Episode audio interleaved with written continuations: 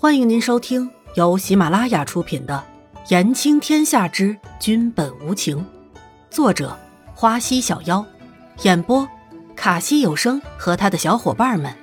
记得订阅、评论哦。第一百三十集，心痛的感觉。子修当然是回自己的府邸。南宫离尘感觉到伊嫣然对严子修的不舍，心里有些不是滋味。那严哥哥住在皇宫好不好？伊嫣然想在严子修的身边。从女人的第一直觉来说，靠着严子修这样的男人，比靠着南宫离尘这样的男人有安全感多了。说不定哪一天自己管不了自己的嘴巴，得罪了南宫离尘，那他一怒之下会不会了解了自己的小命呢？如果严哥哥在的话，那自己不也算是有一个靠山了？嗯。外臣是不能够住在皇宫的。南宫离尘看着易嫣然的兴奋劲儿就不爽，难道自己真的那么差，比不上严子修？这样啊，那严哥哥，我和你一起回家吧。易嫣染说着就想要下床，南宫离尘一把按住盖在易嫣染身上的被单，狠狠的说道：“你乖乖待在这儿，哪儿也不许去。”易嫣染被南宫离尘吓得傻了几秒钟。你凶什么凶啊！我去哪里要你管？易嫣然就纳闷了，自己不会什么地方又得罪这个恶魔了吧？可是仔细想想，没有啊。最终，易嫣然得出一个结论，那就是伴君如伴虎。南宫离尘真不是东西。当然，这些话只能烂在肚子里了。就算借易嫣然十个胆儿，也不敢当面对着南宫离尘说。严子修看明白了一切。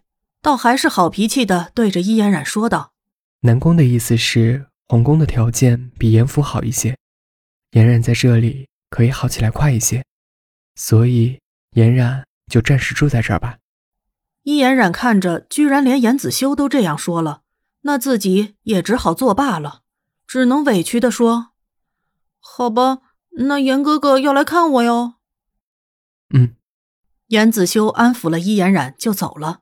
实在是待不下去了，严子修出了玄和宫，叹了一口气，落寞的往宫外走去。以前没有伊颜染的时候，自己在皇宫可谓是畅通无阻。现在有了伊颜染，倒是外臣不能住在皇宫了。南宫，你在担心什么？我总算是看明白了你的心意了。可是，一个连人影门都查不出来历的人，你真的放心放在身边吗？以前不知道什么叫做牵挂，可是认识了伊颜染，好像知道了。以前不知道什么叫做心痛，可是知道了南宫的心意，好像就懂了。